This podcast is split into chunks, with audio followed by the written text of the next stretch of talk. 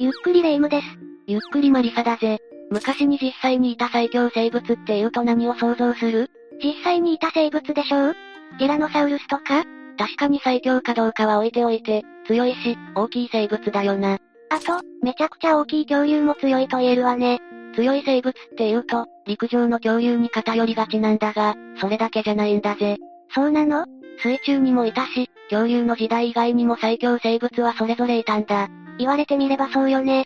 そんなわけで今回は、古代に実在した最強生物を7つほど解説していこうと思うぜ。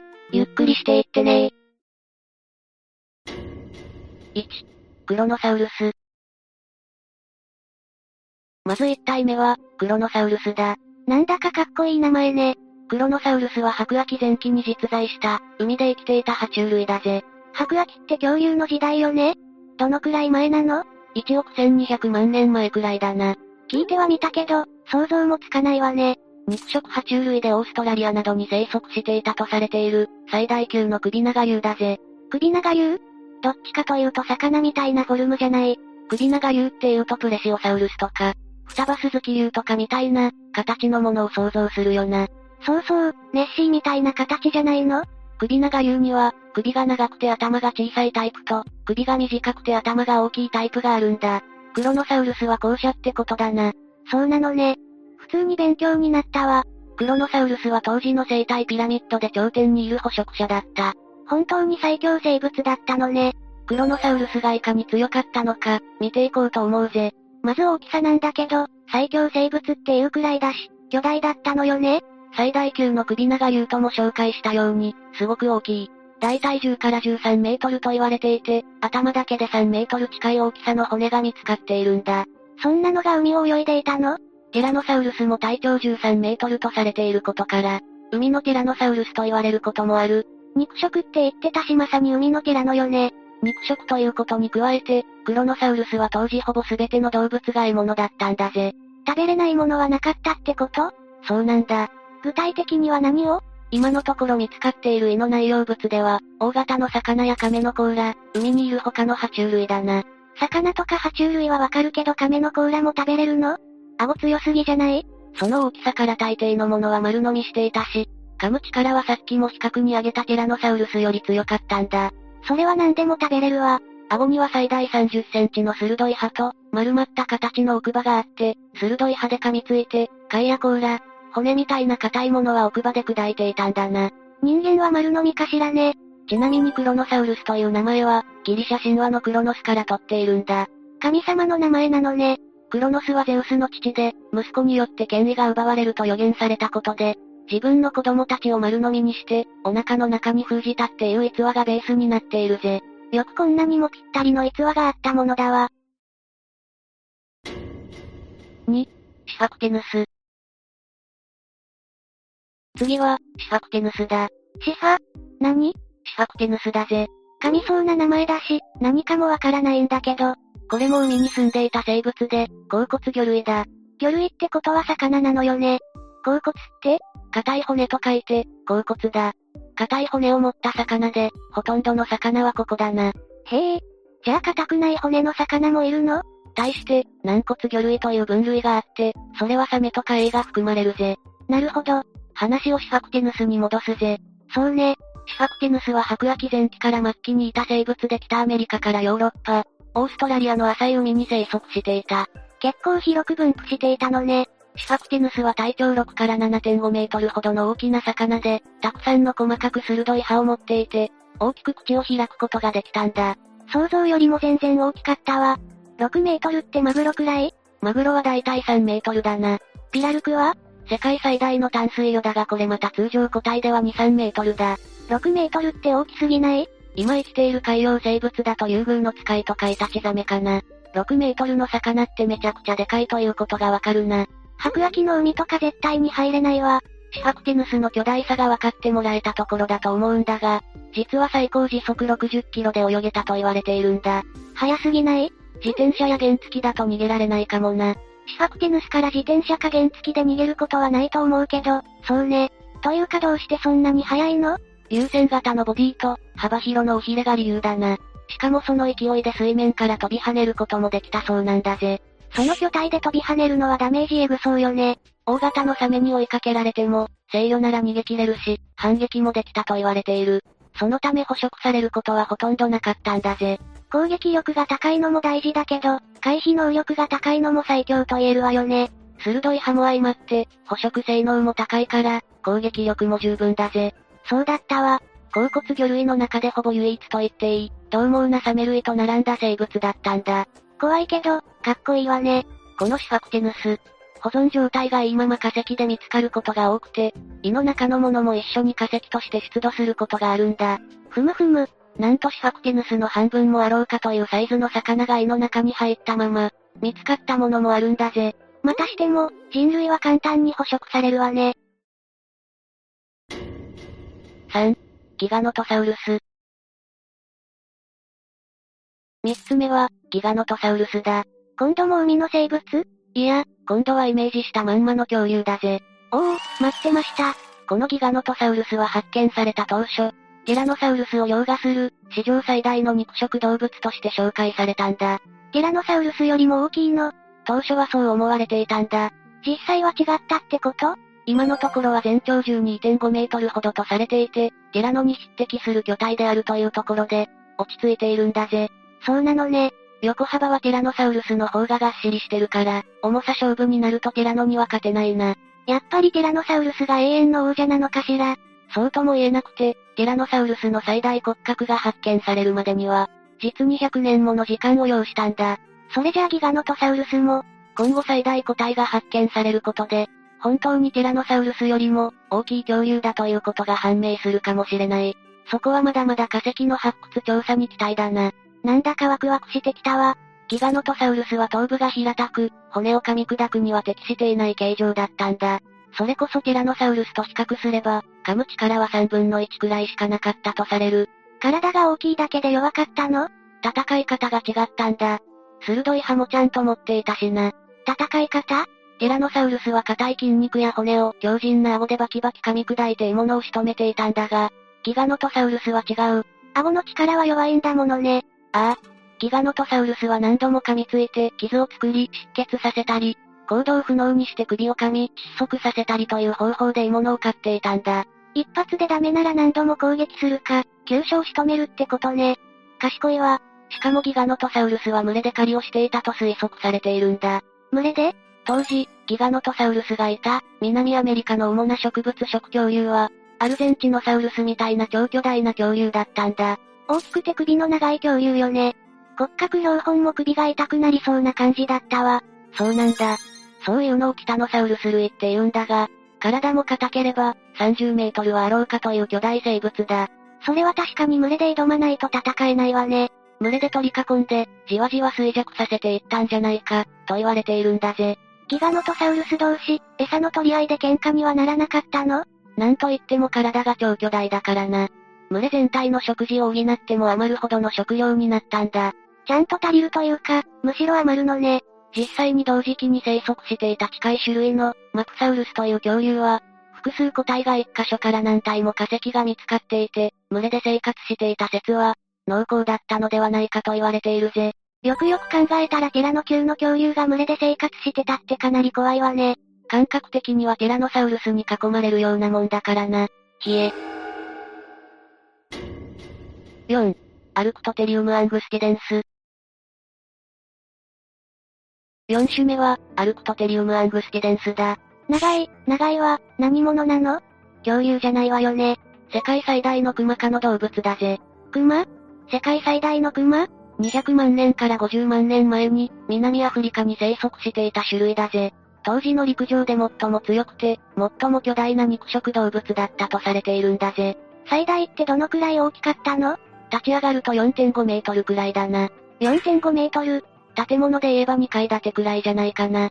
大きすぎない四足歩行の状態でも、体高は2.5メートルあり、体重は800キロあったと推測されているぜ。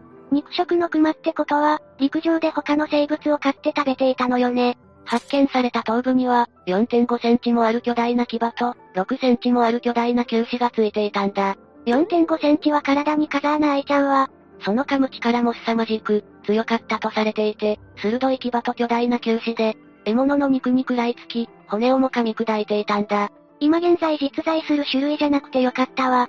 そうだな。一人勝ちの時代は良かったんだが、他の肉食獣も進化してくると、その環境に適応せざるを得なくなって、小型化していったと言われている。巨大というのも楽じゃないのね。競争相手がおらず、食料に恵まれているうちはいいんだが、そうじゃなくなると生存できなくなるんだな。いくら最強でも、環境の変化には勝てないってことかしら。 5、ジェケロプテルス。次は、ジェケロプテルスだ。今度は恐竜たちよりももっと昔の時代からいた生物だぜ。ジェケロプテルス巨大な節足動物で、海サソリだな。サソリ雫型の体と、外骨格が特徴の水生生物だ。古生代に広く栄えた種なんだぜ。古生代ってどのくらい前のことなの海サソリがいたのは、古生代オルドビス紀からペルム紀だとされている。4億6000万年前から、2億5200万年前くらいといったところだな。恐竜よりも全然先輩なのね。海サソリは250種ほどが知られていて、大きいものだと2.5メートルから、小さいもので数センチまで達したようだったんだな。小さいとペット用のエビみたいで可愛いけど、でかいと恐怖でしかないわね。小型のものは文字通り、手のひらサイズだからな。それでジェケロプテルスは今回のタイトルからもわかる通り、最大種だぜ。そうだったわ。最強生物だものね。ああ、一応言っておくが海サソリとは言うものの、昆虫のサソリとは全く関係ないんだぜ。そうなんだ。改めて、ジェケロプテルスは海サソリの一種で、2.5メートルあったとされていて、今から3億9000万年前の淡水に生息していたんだ。え海サソリなのに海にいないの名前は海サソリだが、ジェケロプテルスみたいに淡水域にいた種類も多いんだぜ。へえ。初期の海サソリは海にいた種類が多くて、そこから淡水域に進出したとされているし、発生は海ということで海サソリだな。なるほどね。ジェケロプテルスは、特に西ヨーロッパの淡水湖や川にいたと言われている。川に2メートル以上もあるこんなのがいるのしかもジェケロプテルスは優れた捕食者であることもわかっているんだぜ。あんまり泳ぎは得意そうじゃないけどね。武器は視力とハサミだ。この時代に視力が良かったのってかなり有利だったのそうなんだ。優れた視力で活動的に狩りができたのは、かなりのアドバンテージだった。加えて武器もあるんだものね。ああ。胸郭という、6ついついている足の中で、一番前のついのものは掴む力も強いし、硬い歯もついていて、粉砕力にも申し分ない。これは確かに当時の環境では、トップレベルの捕食者だったんでしょうね。 6、バシロサウルス。次は、バシロサウルスだ。これは、恐竜水生爬虫類どっちでもないな。原始的なクジラで、海にいた生物だぜ。クジラの祖先なのね。だいたい4000万年から3400万年前の温暖で、浅い海に生息していた種類なんだ。比較的最近の生物ね。さっきまで数億年単位の話してるから、感覚がバグってるな。確かにそうね。バシロサウルスは原始的なクジラの仲間の中では、最末期の方なんだぜ。ということは結構今のクジラに近いのまだまだ遠いと思うぜ。